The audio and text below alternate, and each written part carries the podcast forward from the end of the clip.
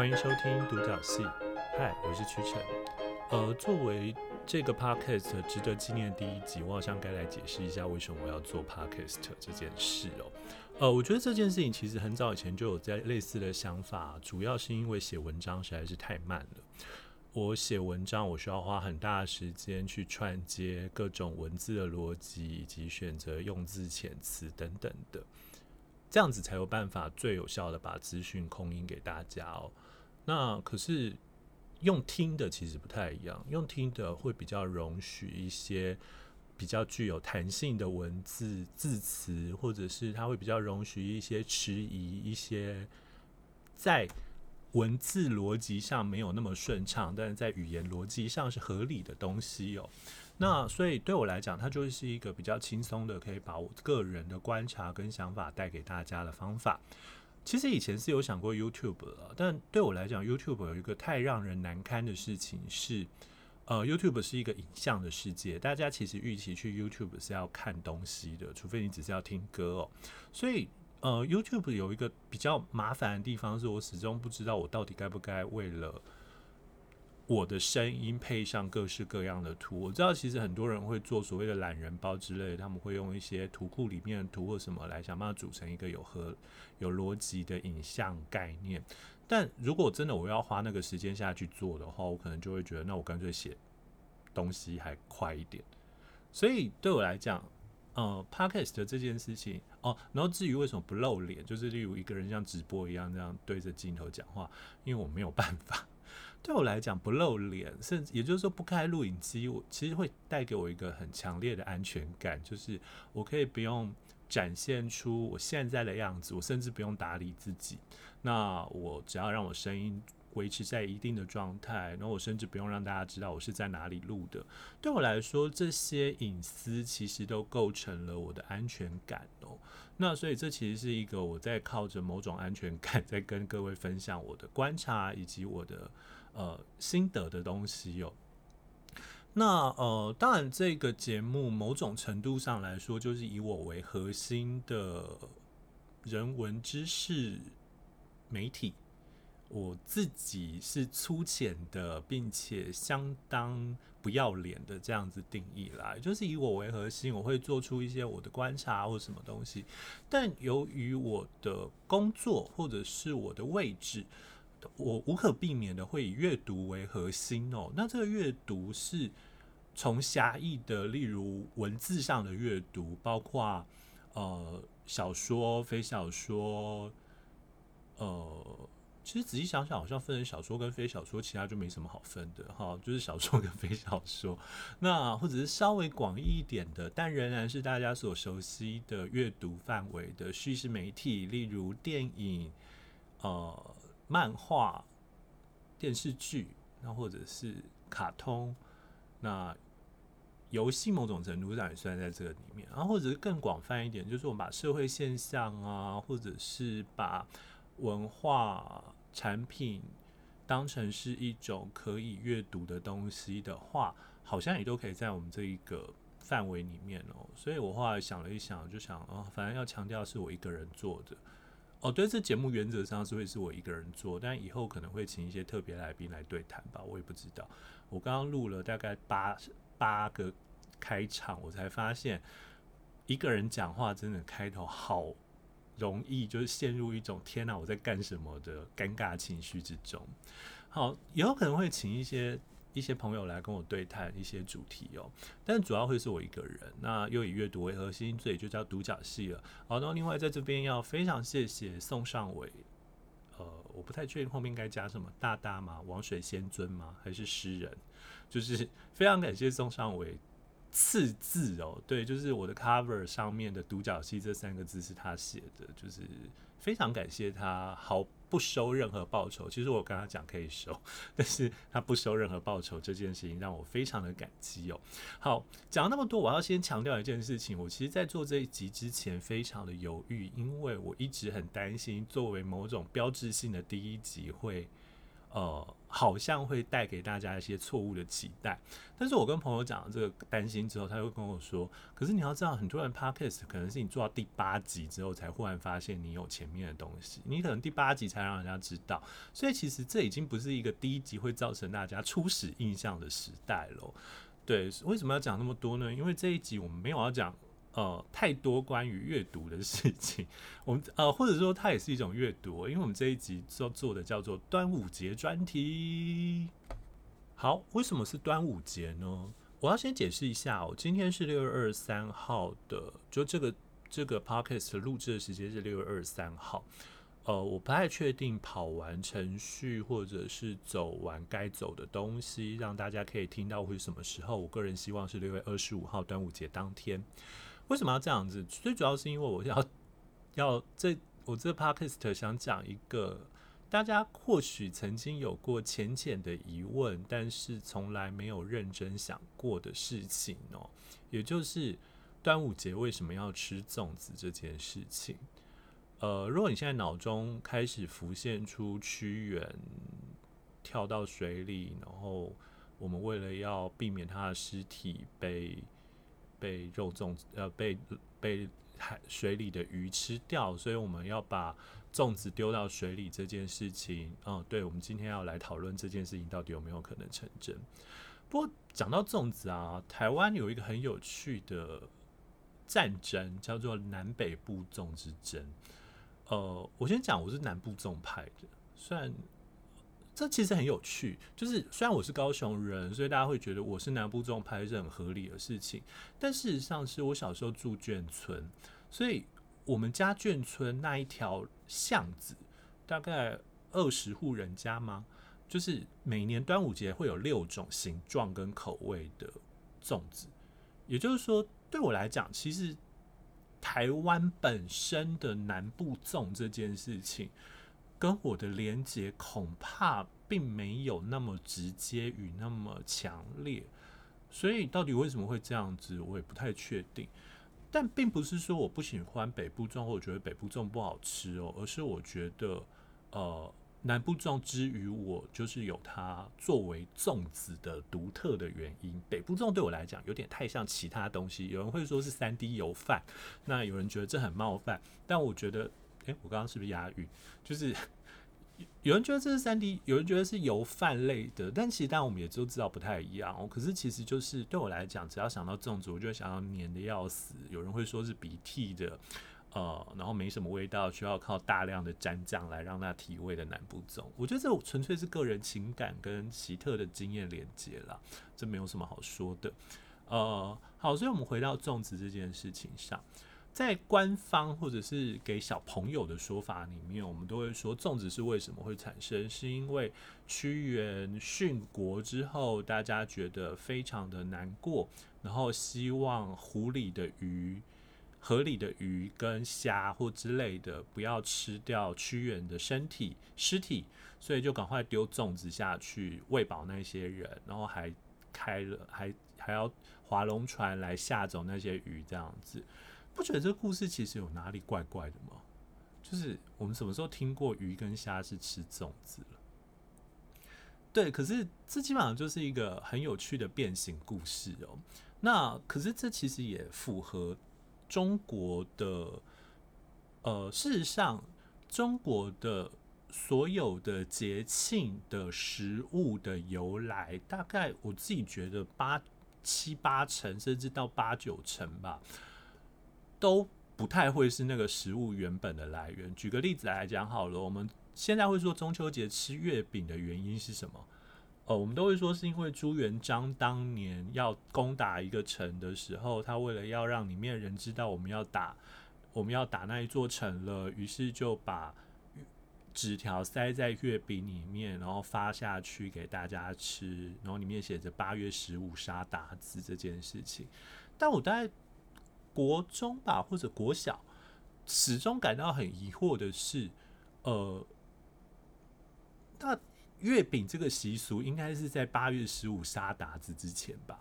也就是你一定要先有月饼这个习俗，你才有办法塞东西进去，然后大家才会拿得顺理成章。不然你好端端的，忽然有一个人出现在你面前，跟你说：“诶，这个饼送你家吃，你会吃吗？”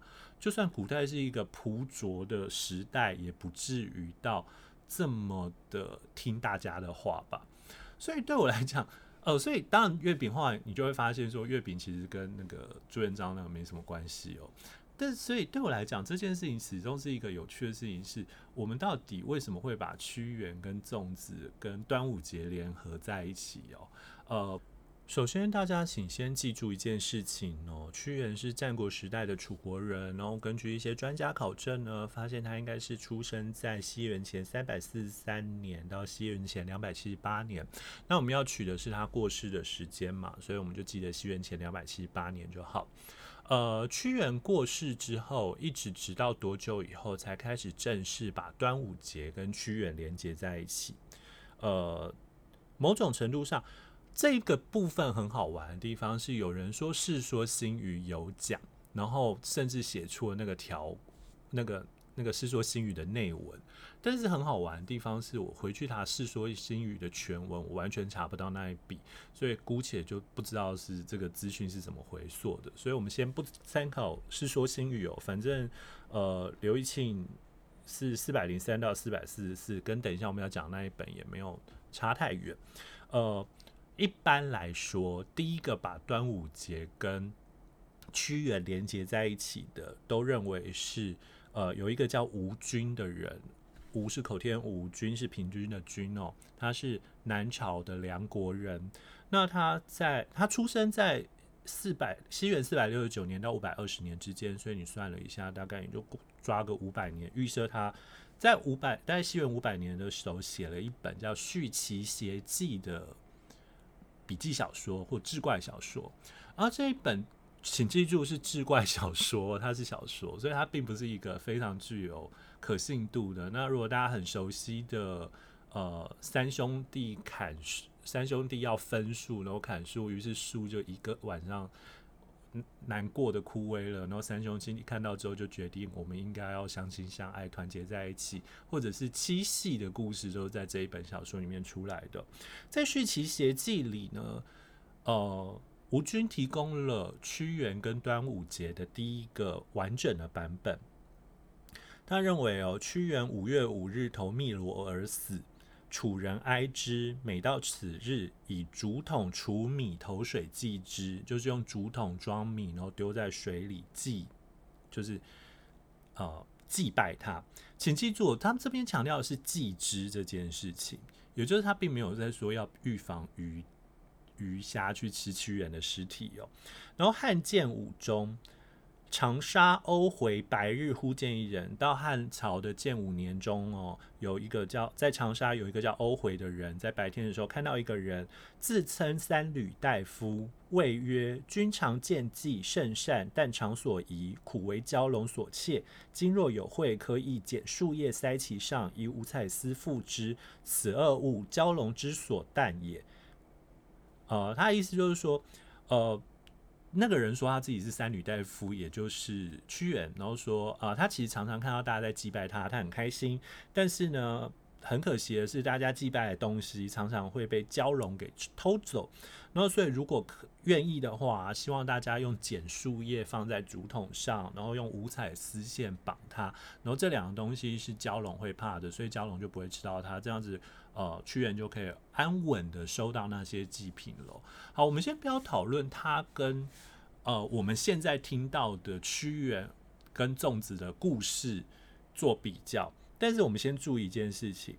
还记得我们刚刚讲，他大概是西元五百年写这本书，这是一个很很烂的估计。但因为古代古籍基本上不会特别写出版时间，所以像《续齐谐记》这种其实并不是太重要的东西，就不会有人去花力气去考证它的出版年份哦。所以我只能用他的出生年来算，就是作者的出生年来算。然后，如果未来再告诉我作这不是这一个作者写，那我实在也没办法。好，但不管怎么样，他是西元五百年，大概五百年写这一本小说的。然后还记得屈原是什么时候死的吗？他是西元前两百七十八年，也就是在屈原死之后七百多年之后，才第一个人有人把屈原、粽子跟端午节的关系连接上。这件事情很好玩。这件事情很好玩的地方在于什么？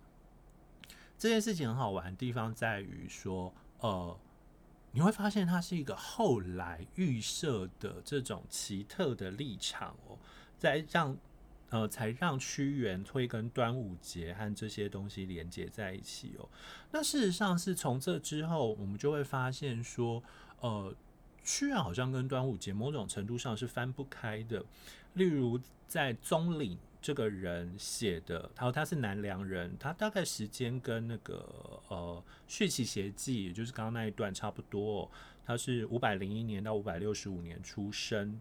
那他写的《荆楚岁时记》里面就有特别提到说，呃，五月五日谓之玉兰节，四民并踏百草之系，采艾以为人，玄门户上以攘毒气。呃，总之就是，呃，五月五日的时候呢，大家会去采有辟邪抗毒效果的草，然后回来挂在门上这样子。然后呢，是日竞渡采杂药。就是当天会大家会划龙舟呃划船比赛，然后去采药这样子，并且会以五彩丝系璧，名曰璧冰，就是用五种颜色的丝带绑在手臂上哦，然后称之为避冰。避冰避就是辟邪剑法的璧，璧冰是兵啊士兵的兵，然后令人不病温。就是让人不生病这件事情。呃，《荆楚岁时记》是一本很有趣的书哦。它有趣的地方在它，呃，可能是中国第一本认真的记录了中国南部的一些习俗的书。但它同时更有趣的地方是，它分成两个部分。第一个部分是本文，也就是我刚刚念的，就是宗林写的。他是南梁人，然后他可能是五百零一到五百六十五年出生。呃，西元五百零一到五百六十五年出生哦，但《金楚岁时记》比本文还多的是杜公瞻写着注，然后这个人生卒年不详啦，所以呃，但他是隋朝人，那隋朝人是五百八十一年到六百一十九年，所以其实跟中领差不了太远，是真的。你知道在，在在中国文学古典文学的世界里，差不到一百年都算没有太远这件事。好，那可是，呃，中领写的本文并没有提到，但是杜公瞻写的注呢，写到了五月五日竞渡，俗谓屈原投汨罗，伤其死所，故并舟楫以拯之，刻舟取其亲历。呃，简单来讲说，五月五日为什么要那个？做划船比赛哦，是因为呃屈原当天投汨罗江，然后所以就很难过，于是就希望划船，就是有一种拯救他的仪式感这样子哦。所以其实我们可以发现，就是呃屈原跟端午节或跟粽子的关系是在他死后可能七百年以后才开始被追认的。那之所以会发生这件事情，我们等一下再提。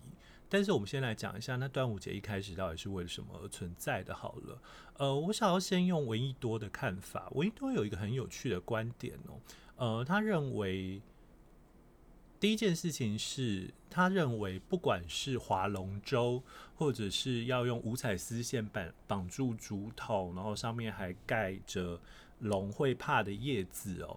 他认为，不管这是哪一个，它其实隐含的都是一个跟龙有关系的仪式，或者是图腾的畏惧。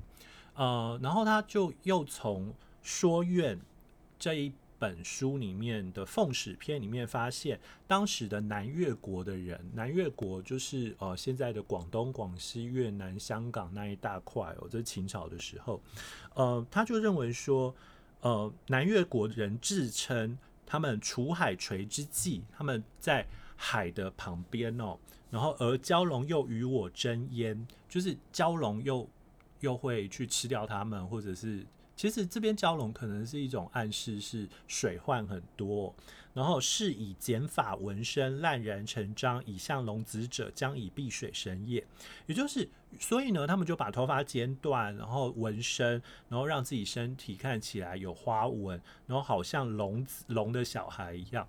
这其实是很有趣的。呃就是传统先人的神话智慧哦，也就是所谓的打不过就加入你。就是如果我不打不过你，我没有办法跟水换抗衡嘛，那我要怎么办？那我就装作是你的小孩，那你总不会害你的小孩吧？好，所以对于呃端午节来讲，他认为。呃，对于闻一多来讲，端午节变成是一个祭祀龙的仪式。他认为它其实是一个图腾崇拜的结果。这个图腾崇拜很重要的地方是，我们其实带着畏惧跟带着呃某种某种期待，希望我们这一个仪式做完之后呢，我们就可以很风调雨顺，很很无灾无难这样子，然后事后才在，然后呃，所以。从这个角度上来讲，某种程度上可以说，不知道为什么跟屈原合流了，所以屈原到后来其实也变成水神的概念了。好，这是闻一多的看法。不过，因为闻一多其实他这个解释不能够解释几件事情。第一件事，他不能解释为什么是要挑在端午节五月五号这个日子。第二件事情是，呃，他把端午节的习俗限缩在纯粹的南部这件事情，对很多人来讲。南边啦，纯粹的南边这件事情对很多人来讲也很困惑，因为端午节其实在中国是一个全国性的节日。好，至于端午节为什么会是在五月五日，这可能有一个蛮有趣的说法。呃，也就是在战国时期开始呢，他们就会认为五月这边是子丑寅卯辰巳午未的五月哦，五月是坏的月份，那五日。跟前面那五是一样的，也是坏的日子哦。那呃，五月五日是坏的日子这件事情，呃，其实即便到后来，我们都还可以看到，例如大家可能有听过孟尝君出生的时候，因为他就是在端午节，他在五月五号出生的，所以说其实呃，他爸爸其实是要丢掉他的，是他妈妈偷偷把他养起来的这样子哦。好，那五月五日呃是坏月坏日这件事情呢，同时也。跟夏至合流了。什么叫跟夏至合流？就是，请注意、哦、中国的传统习俗是，所有的重要的标志性的节气，它都必须要有一个相应的仪式。所以，像我们会知道，冬至有一些仪式，春分也春春分也有，秋分也有。呃，春分跟秋分，台湾基本上没有了啦。但是日本有时候还是会吃一下七草粥之类的。哦、呃，所以。可是夏至你会发现没有人在过夏至，为什么？主要是因为夏至跟五月五日这种坏月坏日的概念合在一起了，所以说呢，我们就在五月五日，我们就开始让夏至这件事情跟五月五日的概念重叠在一起，然后呢，再随着魏晋之后，我们从干支纪年月日。变成了数字忌日，所以呢，本来的子丑寅卯辰巳午未的午，就变成了一二三四五的五，然后有就也就自然而然的从这种距从夏至变成了端午节。好，那夏至这件事情到底有多重要？这件事有一件很重要的事情是。呃，我们现在都知道夏至是一天之内日照时间最长的一天，所以它是阳气极盛的一天。可是中国传统的阴阳观就是盛极而衰，所以呢，正当阳气最盛的时候，在它的底层就会有一丝阴气出来，秽乱我们的人心以及我们的身体。所以对我们来讲，我们需要很恐慌这件事情，我们需要做很多，嗯、呃。做很多攘灾的动作，所以有一个学者叫黄石，他就从《大代理记》里的夏小镇发现了，那个时候其实呢，仲夏月的五日，就是这边的五阳是端午节的午，就是续采众药以浊除毒气，也就是那时候开始会要采药啊，然后去浊毒气之类的。呃，其实它后来演变成所谓的香包啦。那呃，当然还有所谓的那龙舟到底是什么呢？龙舟其实就变成是另外一个有趣的东西是，是呃，它就变成是我们要把坏的东西附在龙舟上面带到外。外海去丢掉，不能讲外海，丢到水里去丢掉，然后让它顺水流之后，我们再把好的东西带回来，这样子哦。好，那这关粽子什么事情？很好玩的地方是，粽子其实一开始是祭祀的食物。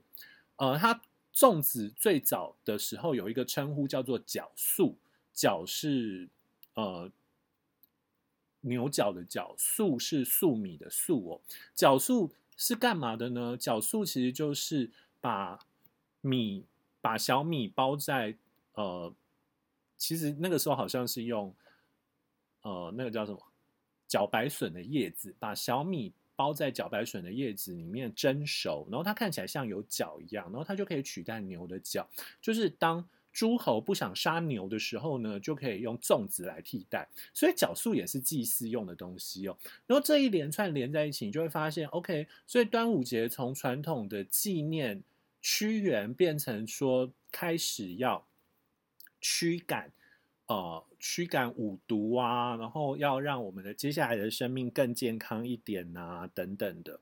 好，然后还有一个更好玩的地方哦，是。呃，如果我们来看周楚写的《风土记》，对，这边周楚就是除三害那个周楚，人家除完自己之后，真的是很认真的去打仗，然后又念书，然后还写书这样的。他在西元两百三十六年到两百九十七年的时候，就写过一个《风土记》，然后在《风土记》里面呢，就有想到说，仲夏端午，属从五日，与夏至同。请注意哦，他这边已经先讲出来了，端午这件事情跟夏至是一样的。然后呢，他说又以菇叶裹黏米，以树枣灰汁煮令熟，就是用刚刚我们前面讲的茭白笋的叶子裹住米，然后呢用草灰的汁来煮它熟，所以你就知道那个时候他们吃的其实是鸡掌，并不是我们现在看到的这种有包料的粽哦。然后。它这个里面很好玩的地方是，他提到了一件事情，是为什么要吃这个粽子呢？因为盖取阴阳上包裹未分散之象也，也就是粽子变成了是一个阴阳在里面，然后还没有分隔的那么清楚的一种象度。然后呢，我们吃了它，就可以透过这个阴阳混浊的状态来得到呃逐阴而生，也就是在极阳。极阳，然后可是阴气又滋长的这一个瞬间呢，我们可以透过吃这个东西来拒绝这个的邪气的迸发哦。所以你就知道说，当我们在吃粽子，所以所以这就会提到另外一件事情，是我们在提吃粽子的时候，其实是有某种祭祀的意思之外，它其实同时也是一种厌胜物。呃，厌是讨厌的厌，它其实应该是压的意思哦，就是压住那些会害你的东西。它其实也是一种厌胜物。那呃。所以这件事情就让端午节从纯粹的纪念某个诗人变得比较合理了，就是它就变成是一个比较全国性的，然后有着时节的，然后它也好像比较有资格成为所谓的三节之一哦。不然想一下，三节就是莫名其妙有一个纪念诗人的节日，也蛮怪的。好，但为什么是屈原？这件事情蛮好玩。呃，我要先讲一件事情哦，就是屈原在汉朝的时候多半被当作是什么人？屈原在汉朝的时候，例如贾谊的《吊屈原赋》，他就在告诉我们说：“鸾凤伏窜兮，吃萧翱翔。”就是本来应该要飞翔在天上的凤凰，它必须要在地上呃躲起来，吃萧翱翔。但是呢，猫头鹰啊，或者是呃秃鹰啊之类的，它可以在天空翱翔。呃，履绒尊显兮，单于得志。那些小灰尘、细毛，它变得很重要。就它本来以为，当然它理论上应该不重要的东西，变得很高级。但是，然后那些会进谗言、会阿谀奉承的人呢，却得到了他的他的位子。也就是说。贾谊的《吊屈原赋》，他其实在讲的是什么？他其实在讲的是不遇，就是文人不遇，就是他怀才不遇的不遇哦。也就是在汉朝的时候，你会发现那个时候人看待屈原多半是一个不遇的状态。但为什么会这样？这跟汉朝有关系哦。汉朝以前是什么？秦朝是春秋战国。那呃，春秋战国有一个很有趣的特色，叫做百家争鸣。但为什么可以百家争鸣？因为一个很简单的原因，就是此处不留爷，自有留爷处。还记得孔子到处流浪这件事情吗？某一个国家不采用你的学说，我自然的可以从这边离开去下一个地方。但是到了汉朝呢？汉朝开始变成一个中央集权、一个大一统政府，你不太可能在此处不留爷，自有留爷处了。你能跑去哪里？你能跑去呃蛮荒之地吗？所有的你必须就是要能够侍奉皇上，所以你的不遇就变成是真的不遇了。你不是你不是换个人就可以了，你是需要去委屈自己，去跟现在的执政者有所来往的。所以这个时候汉朝的不遇这个。这种文章非常多，所以他们也把这样子的心情同理放到了屈原身上，于是屈原成为了不遇的代表。可是到宋朝以后变得不太一样，宋朝以后中国人已经开始习惯呃中央集权这件事情，然后也开始发展出相当缜密的取士，就是取用士人的方法哦，例如科举啊，例如恩科啊等等的。那这件事情呢，造成了宋朝其实开始没有那么在乎不遇，因为你不遇就是你没有才华，对，你不遇就是你没有才华。那宋朝开始在乎什么呢？宋朝开始变成在乎了呃爱国这件事情，也就是。在宋朝的时候呢，《离骚》的“骚”这个牢骚开始变成是一个积极意义，也就是因为他太爱国了，所以他要不断的发牢骚这件事情哦。那洪兴祖的《楚辞补注》甚至就直接讲了：“余观自古忠臣义士，慨然发愤，不难其死，特立独行，自信而不悔者，其英烈之气，其与生俱亡哉。”他直接告诉你了，就算是。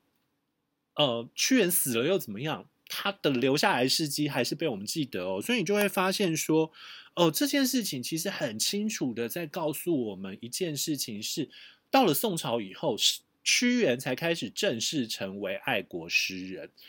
但是为什么屈原的形象会这么的虚无跟容易变换呢？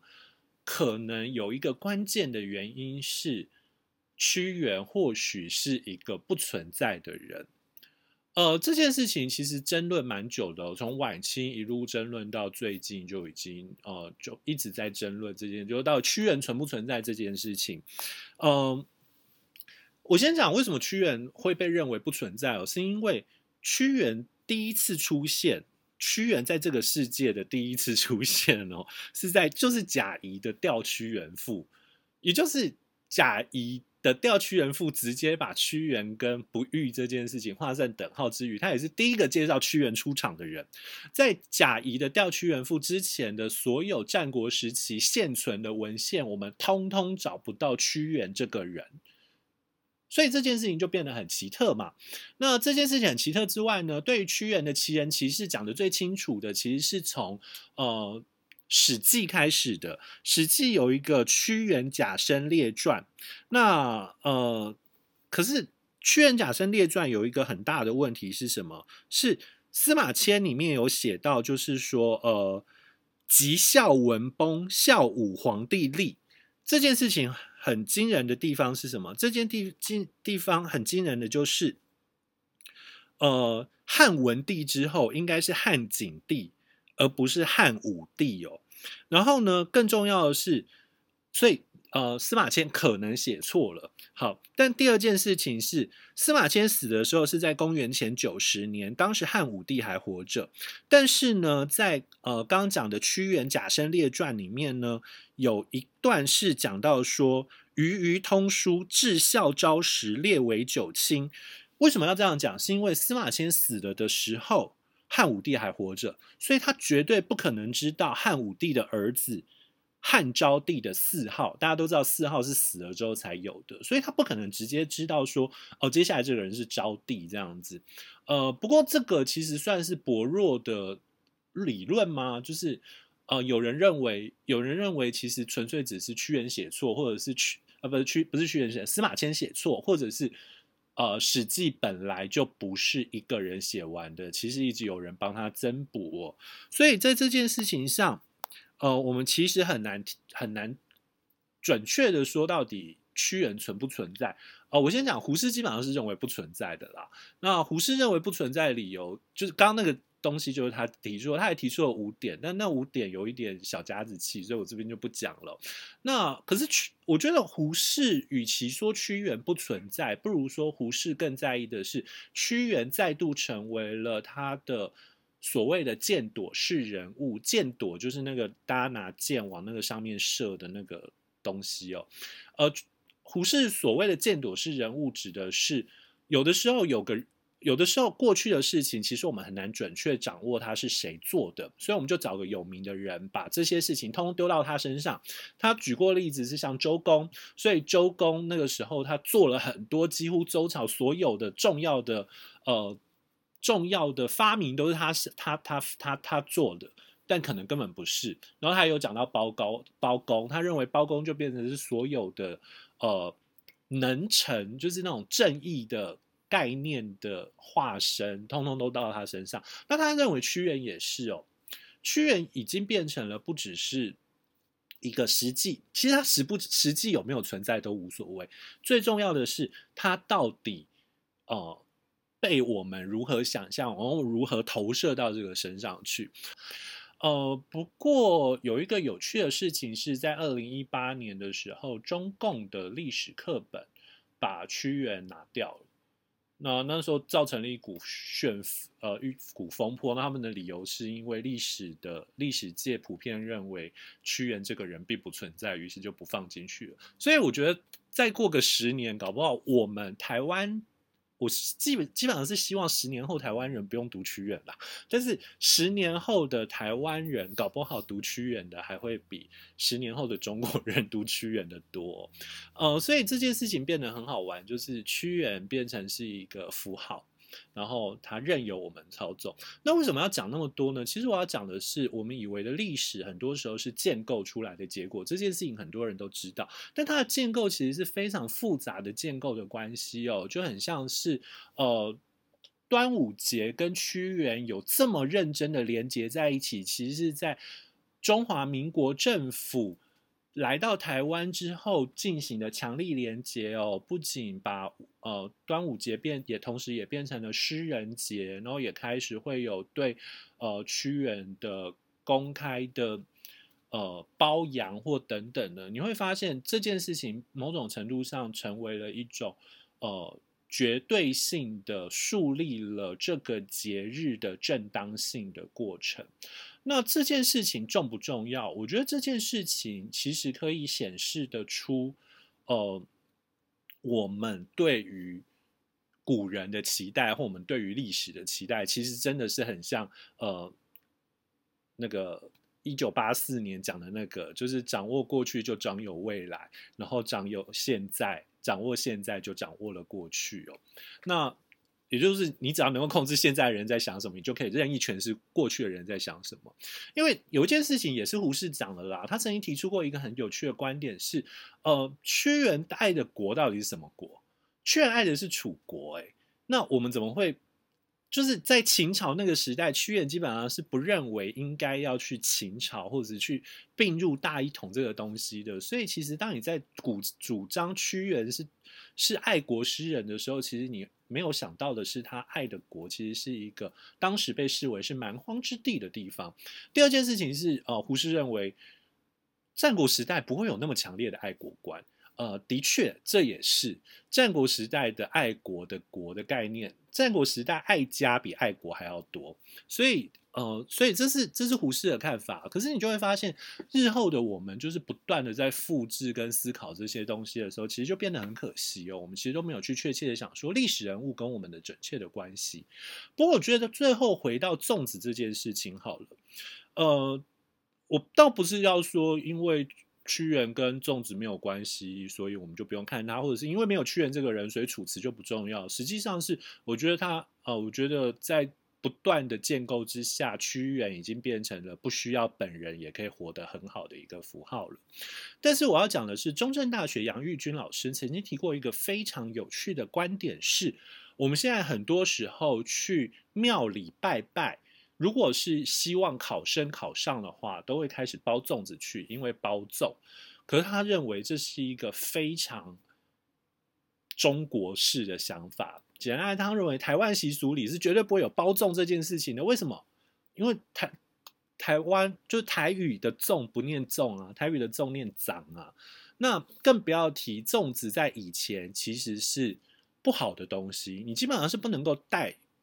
粽子送人的，你如果要日治时期的话，你如果要带粽子送人，你要把叶子剥掉，你不能整个这样送过去。为什么？还记得刚刚前面讲了吗？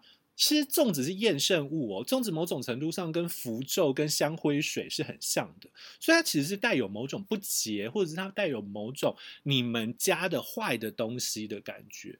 这个东西是不应该拿来送人的。但现在我们其实到处送粽子哦，所以我自己觉得杨玉君老师有一个观点很有趣的地方是，与其讲说端午节跟屈原跟粽子的关系，不如说我们其实已经忘记了台湾自己的粽子的叙事。所以就这个角度上来讲，搞不好南北部粽之争是好的啦，就是它其实是一个开创了中台湾的一个非常独特的叙事嘛。因为我每次都觉得就是。南北部粽之争，中国笑而不语，就中国粽子会更多种，但是所以这其实就变成是一种粽子的复杂的文化概念，然后如何跟现在不断的转换之后的结果。那嗯、呃，所以这其实也就是为什么我会觉得，哎，好像该来讲一下的东西有，因为这其实大概就是我这一个 podcast 希望做到的事情，是让大家可以用不一样的观点看一些平常我们很习以为常的东西，或者是用呃。新的东西，呃，用一个新的观点去理解一个过去从来没有这样子想过看它的东西哦。呃，那不管怎么样，请大家再记住，呃，这只是第一期，然后第一期比较特殊，之后不会再那么民俗台湾了。虽然我也不觉得民俗台湾不好啦，但之后不会那么民俗台湾了。那所以，呃，如果有觉得。